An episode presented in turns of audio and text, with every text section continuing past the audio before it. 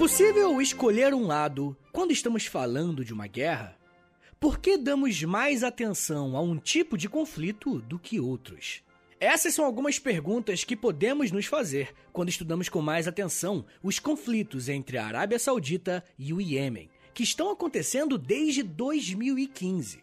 Se você acompanha o História em Meia Hora há algum tempo, você já deve ter percebido que eu tenho tentado fazer episódios sobre alguns conflitos que estão ocorrendo agora, né? Ou pelo menos recentemente aconteceram. A minha ideia é mostrar quais são as suas origens, as suas causas e as suas possíveis consequências para os países envolvidos. Já tem no feed um episódio sobre Israel e Palestina, China e Taiwan, Rússia e Ucrânia e tá vindo outros também, tá?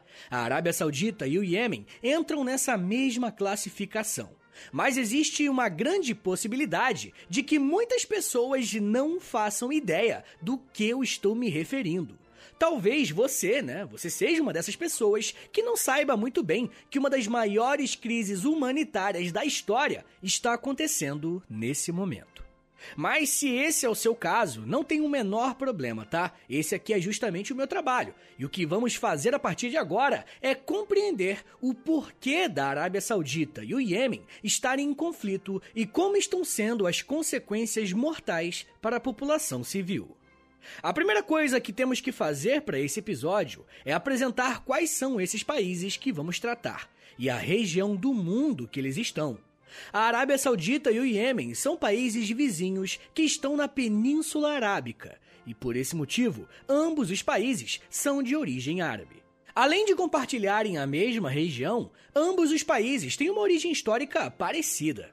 Por muitos séculos, a Península Arábica foi uma região sem grande importância geopolítica para o mundo. A primeira vez que essa área começou a ganhar um destaque maior, até de estudo mais aprofundado, foi na Idade Média, com o surgimento do islamismo. A partir da figura de Maomé, que em uma de suas visitas a Meca teve um encontro mitológico com o arcanjo Gabriel, a história da Península Arábica nunca mais foi a mesma. Aqui no feed do História Meia Hora tem um episódio sobre o islamismo, e eu recomendo fortemente que você ouça depois desse aqui, até para entender alguns termos que eu vou usar mais para frente nesse episódio. Bem, depois que Maomé consolidou as bases principais da fé islâmica, a sua morte foi marcada pela expansão dos diversos reinos muçulmanos, tanto pela própria Península Arábica, quanto também pelos domínios no norte da África e na Península Ibérica. Como eu disse, foi a partir do islamismo que a Arábia passou a ter um papel de destaque internacionalmente. O primeiro desses destaques está baseado em um dos cinco pilares do Islã, que é a peregrinação a Meca. Caso você não saiba, Meca fica localizada onde hoje é a Arábia Saudita, passando a receber milhões de fiéis todos os anos. Durante toda a era moderna, não existiu nenhuma centralização política sólida, tanto no território que hoje é a Arábia Saudita, nem mais ao sul, onde hoje é o Iêmen. Na verdade, o que existia nessa região era uma fragmentação em torno de diversos reinos liderados por algumas figuras específicas que concentravam mais ou menos poder dependendo da época. Por existir essa divisão política, foi até fácil para que impérios como o otomano e o britânico exercessem uma zona de influência considerável na Península Arábica. O território da Arábia Saudita, durante boa parte do século XX, foi uma colônia do Reino Unido, que agia dominando esses territórios como parte da sua proposta imperialista na região. Mesmo sob a influência dos ingleses, os reinos árabes disputavam entre si o protagonismo e o domínio de uns sobre os outros. E é nesse período que nasce então o Estado Saudita, a partir da atuação de um rei chamado Abdul Aziz al-Saud.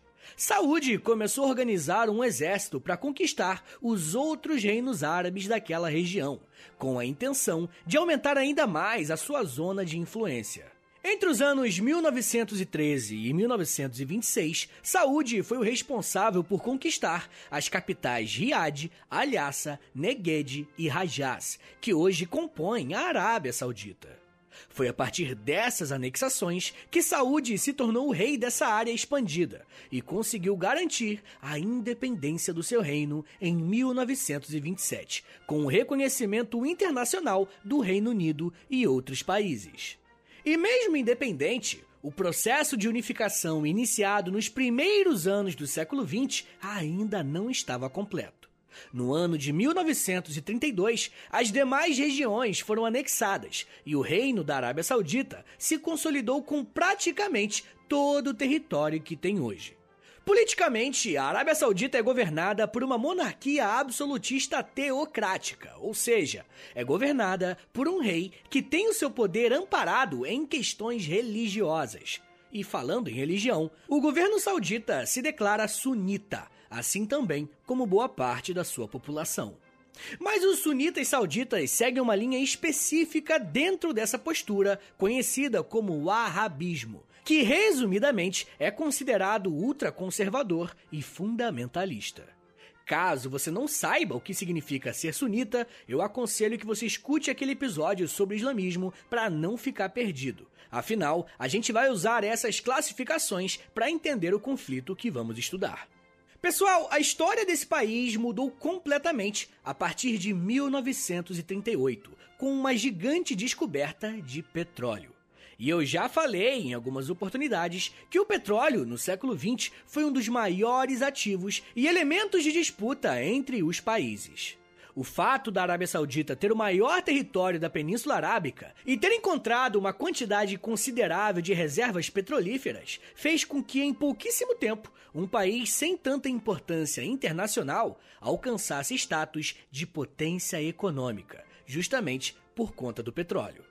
Para se ter um comparativo, a Arábia Saudita é o segundo país com mais reservas de petróleo no mundo, ficando atrás apenas da Venezuela. E é o terceiro maior exportador de petróleo do mundo, ficando atrás dos Estados Unidos e da Rússia. Dá para notar que a partir de 1938, esse mineral se tornou tão valioso para a Arábia Saudita.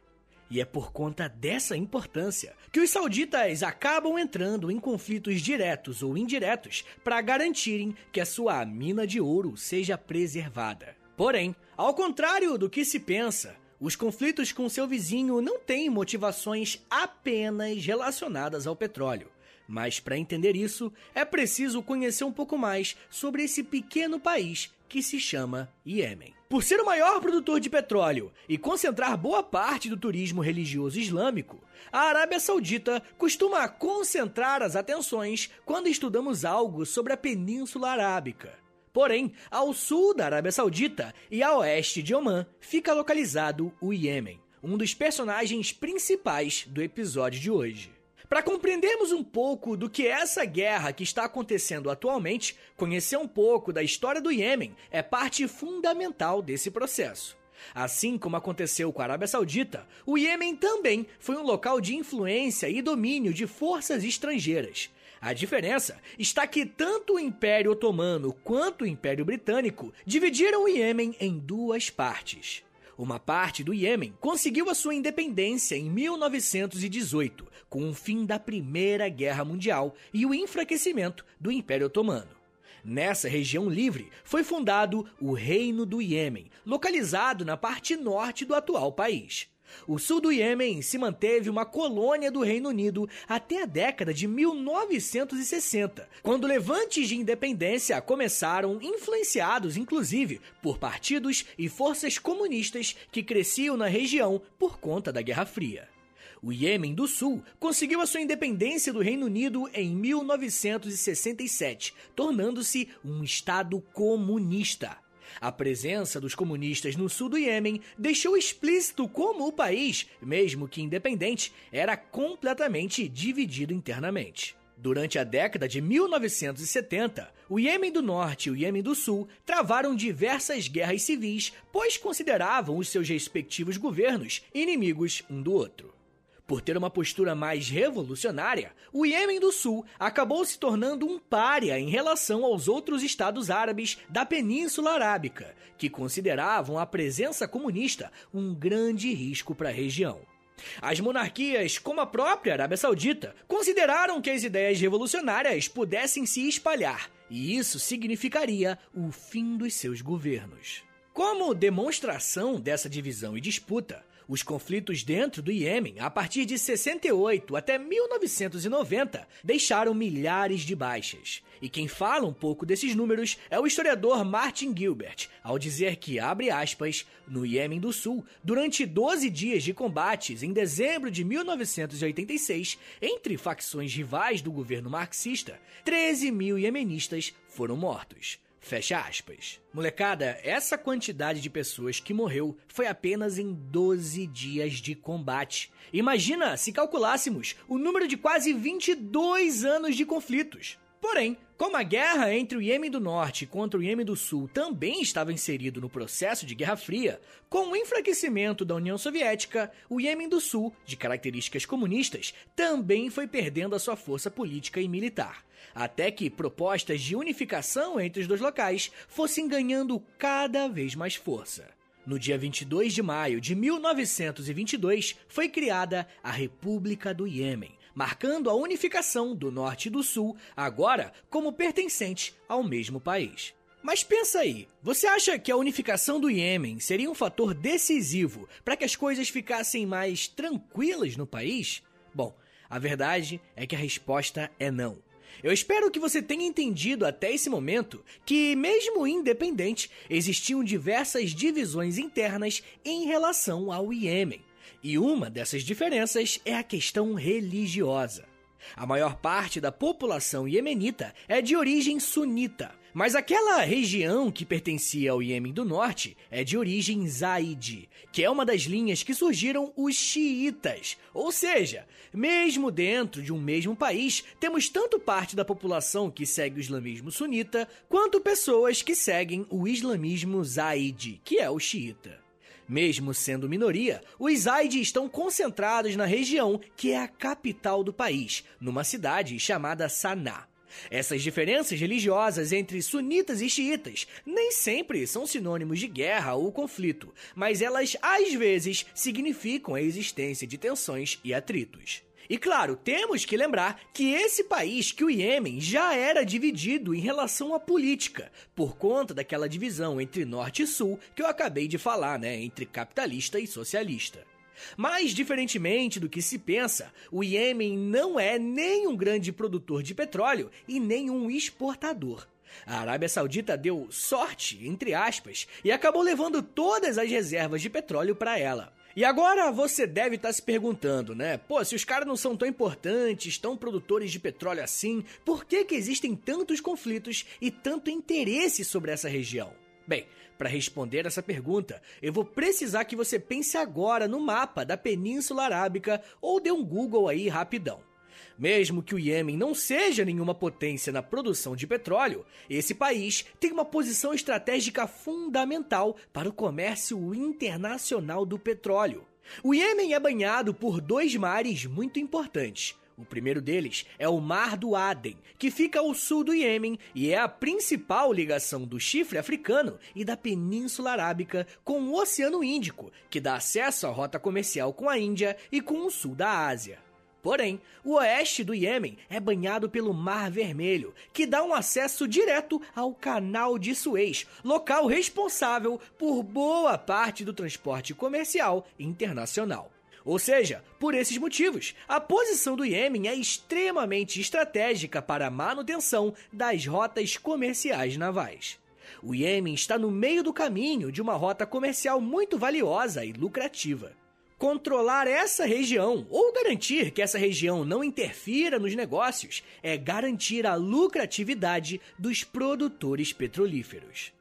Rapaziada, eu já vou falar um pouco mais sobre como que estourou uma guerra civil no Iêmen, que acabou gerando uma guerra contra a Arábia Saudita. E aí sim, vamos ver como que isso impactou a população. Mas me dá um minutinho aí, tá, gente? Que daqui a pouco a gente volta e eu falo um pouco mais sobre revolução, ditadura, fomes, guerras, atenção internacional e primavera. Segura aí, que é um minutinho só.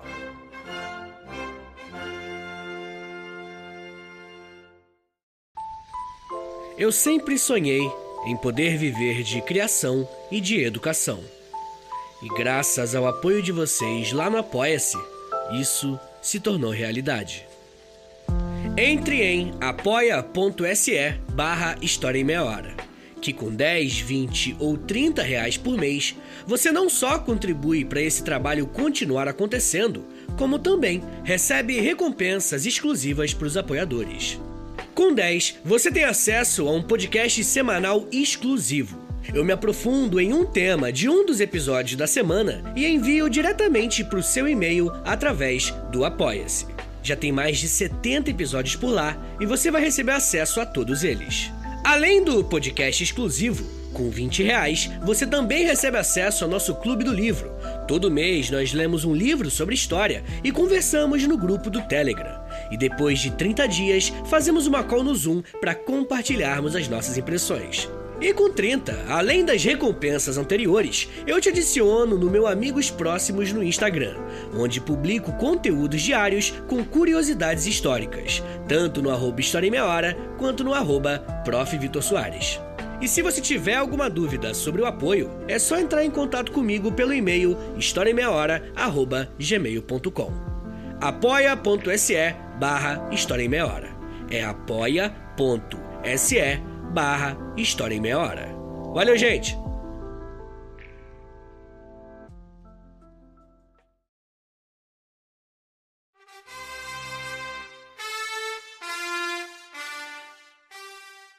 Abre aspas. Aladim foi para o protesto, mas não encontrou nenhuma lâmpada mágica para ter o seu desejo realizado por um gênio. O que encontrou foi a polícia e acabou percebendo que, para alcançar o que queria, só lutando e chutando bombas de gás lacrimogênio. Fecha aspas. Essa frase foi dita pelo escritor Daniel Brito ao analisar o processo que ficou conhecido como Primavera Árabe.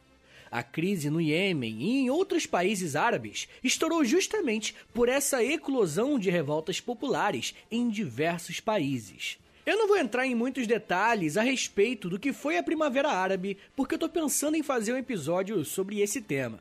Se vocês acham que é uma boa ideia, deixe um comentário lá na última foto do Instagram do História Meia Hora, porque aí eu vou saber que vocês querem, tá bom?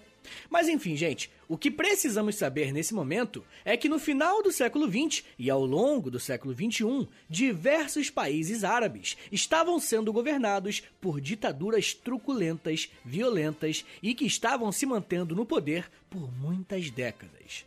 As coisas começaram a mudar a partir de 2010, quando o chefe de Estado da Tunísia foi deposto pela sua população.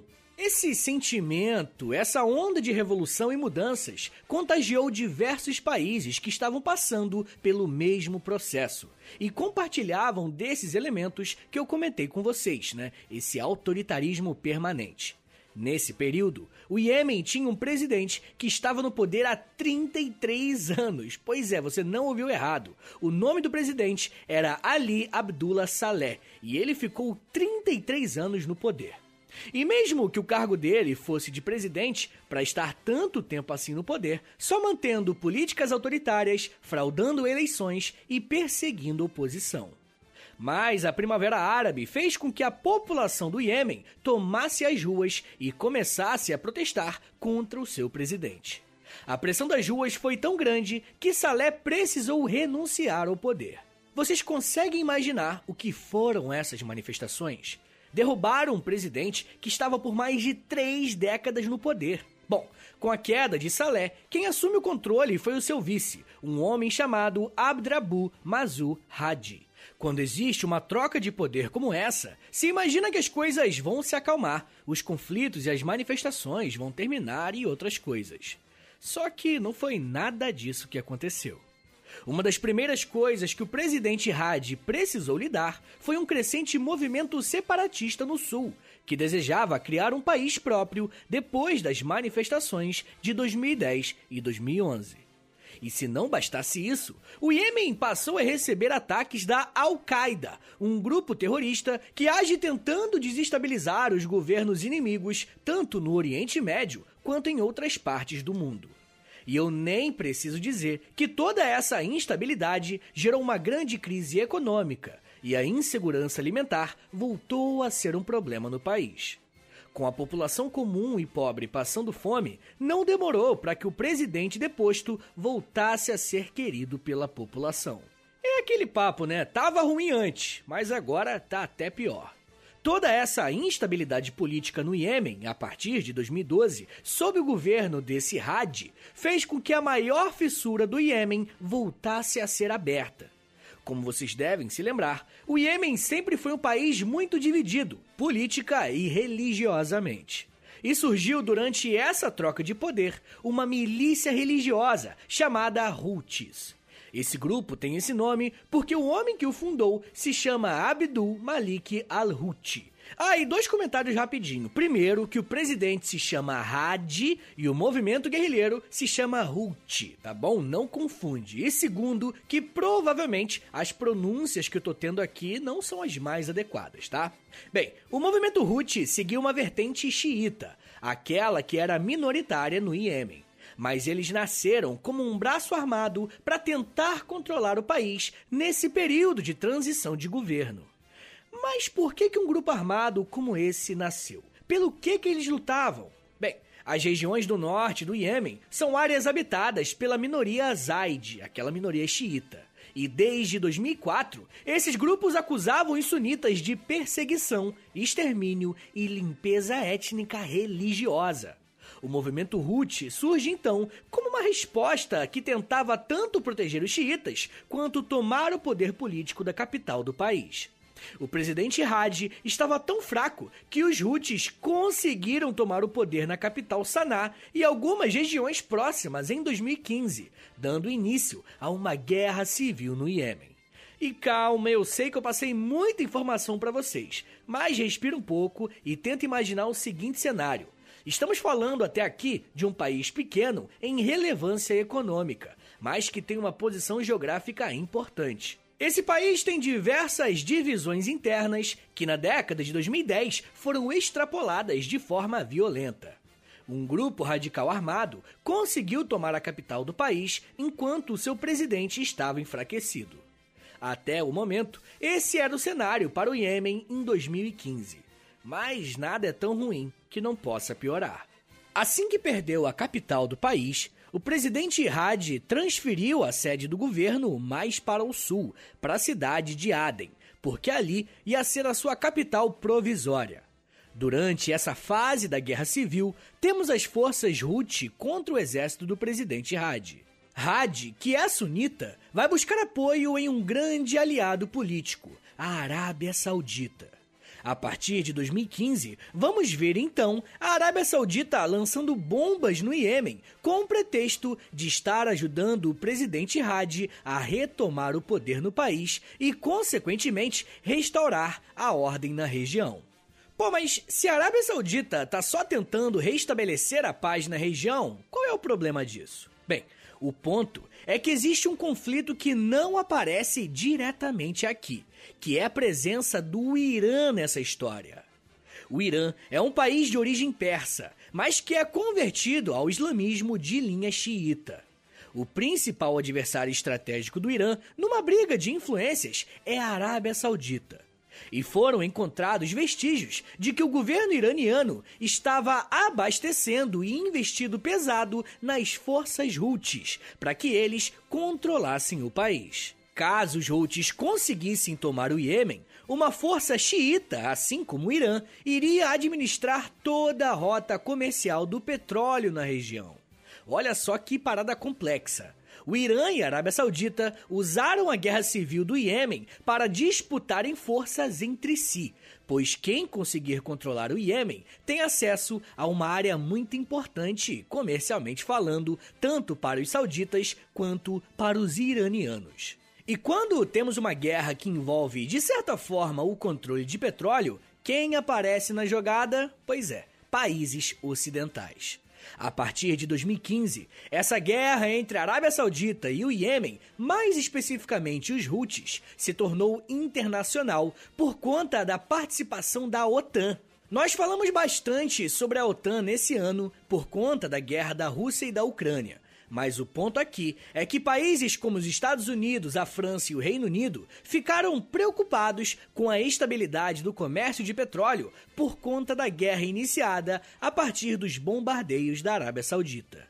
Se você quiser aprender mais sobre a OTAN, tem um episódio sobre essa organização aqui no feed do História em Meia Hora. Mas enfim, os países ocidentais estão participando dessa guerra de forma indireta, oferecendo equipamentos de inteligência e de vigilância. Não chegaram a enviar nenhum tipo de exército, tropa, para enfrentar os guerrilheiros Houthis. Mas de que lado você acha que a OTAN está nessa história? Não é nenhum segredo que a OTAN é um grande aliado e parceiro da Arábia Saudita, pela quantidade de petróleo que esse país possui. E é triste dizer isso, mas é verdade. As forças ocidentais se prestam a esse serviço porque a Arábia Saudita pode derrubar os preços do petróleo do mundo inteiro, se eles quiserem. O professor Pedro Renó, que inclusive tem um excelente canal chamado Parabólica lá no YouTube, ele lembrou muito bem que o primeiro-ministro do Reino Unido, o Boris Johnson, anunciou recentemente que se reuniria com o líder da Arábia Saudita para negociar preços do petróleo de forma amigável, como se nada estivesse acontecendo. Apesar do apoio internacional por parte da Arábia Saudita, o Iêmen, através dos Houthis, consegue lançar bombas da capital Sanaa, que fica mais ao norte do Iêmen, para o território saudita. Um desses bombardeios aconteceu em 2007, com os Houthis lançando um míssil na capital saudita, Riad. Enquanto mísseis da Arábia Saudita são lançados no Iêmen e mísseis Houthis são lançados na Arábia, o que acontece é que essa guerra parece estar cada vez mais longe de acabar. O presidente Hadi, que está exilado, chegou a dizer o seguinte, aspas: "Vamos restaurar a segurança para o país hastear a bandeira do Iêmen em Sanaa, ao invés da bandeira iraniana." Fecha aspas. Com a manutenção dessa guerra, muitos países da Liga Árabe concordaram em isolar o Iêmen de toda e qualquer atividade comercial até que as tropas Houthis se entregassem. Desde 2007, está acontecendo um bloqueio marítimo do Iêmen para tentar impedir que qualquer ajuda do Irã chegue até o país. O intuito é enfraquecer os Houthis e os outros rebeldes do Iêmen. Mas aí, adivinha o que acontece? A população do Iêmen está pagando o preço. A ONU está emitindo alertas de que esse bloqueio pode gerar uma onda de fome no país sem precedentes e que milhões de pessoas podem estar condenadas à fome completa, apenas porque não conseguem ter acesso a alimentos.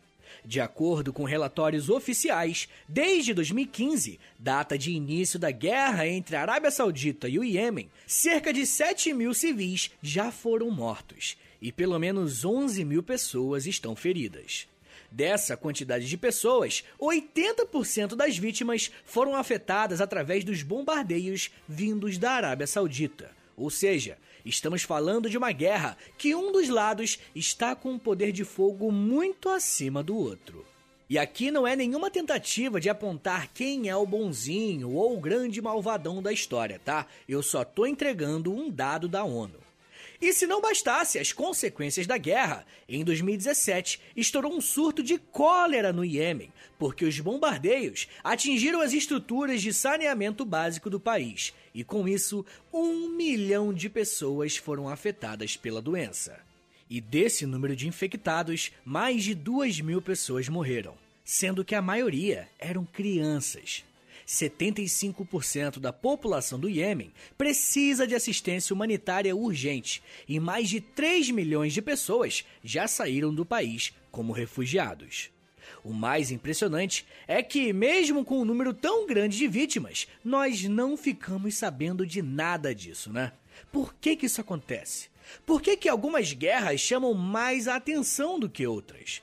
Olha, eu vou falar um pouco melhor sobre isso no episódio exclusivo dessa semana para os assinantes, tá? Se vocês quiserem ouvir, é só assinar o apoia.se barra História em Meia Hora, se tornar um apoiador. Você vai ter acesso a vários conteúdos exclusivos e, além disso, você vai estar tá ajudando meu podcast a continuar rolando, tá bom?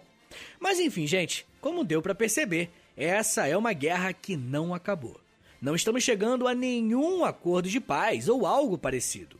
As coisas ainda estão acontecendo. Essa guerra no Iêmen nos coloca de frente para uma realidade que é muito triste. Não basta ficar procurando quem está mais certo ou mais errado quando o assunto é uma guerra.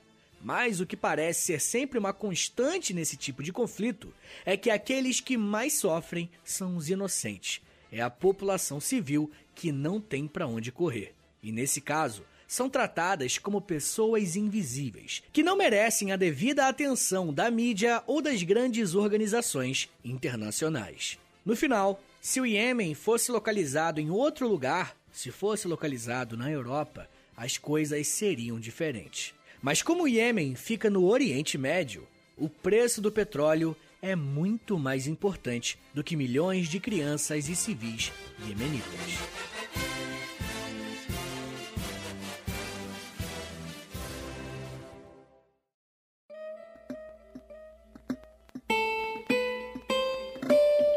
Muito obrigado por ter ouvido até aqui. Meu nome é Vitor Soares, eu sou professor de História e você acabou de ouvir o História em Meia Hora. Esse episódio é muito importante, é um tema que eu acredito ser urgente hoje em dia, mas que a galera, infelizmente, não tá tão ciente do que tá acontecendo. Então, pô, compartilha esse episódio aí, ajuda a, a passar essa mensagem pra uma galera, porque além de você estar tá conscientizando as pessoas, você vai estar tá ajudando o meu trabalho também, que é muito importante, tá? Mas, rapaziada, não se esqueça, se você gosta do História Meia Hora, se você quer ver esse podcast continuar de pé por muito tempo ainda, dá uma passada lá no Apoia-se, beleza? É apoia.se barra História em Meia Hora, que você vai ter acesso a vários conteúdos exclusivos, Clube do Livro, conteúdo no Instagram, enfim.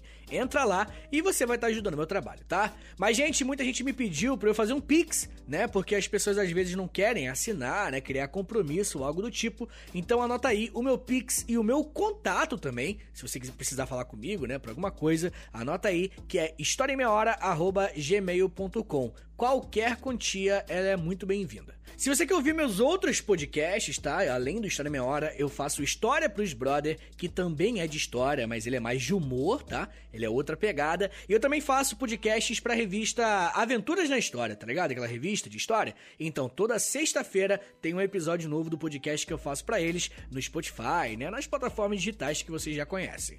Uma outra coisa importante, clique em seguir tá bom? Dá essa moralzinha aí, bota um review. Ah, na Apple Podcast você pode dar review, no Spotify você pode dar estrelinha e, pô, dá isso tudo aí, dá cinco estrelinhas pra nós, clica no sininho, em seguir. Essas paradas fazem muita diferença pro podcast crescer. Tá bom, gente? E é isso, me siga nas redes sociais, é arroba no Twitter e no Instagram também. Tá bom, gente? É isso. Muito obrigado, um beijo, até semana que vem! E valeu!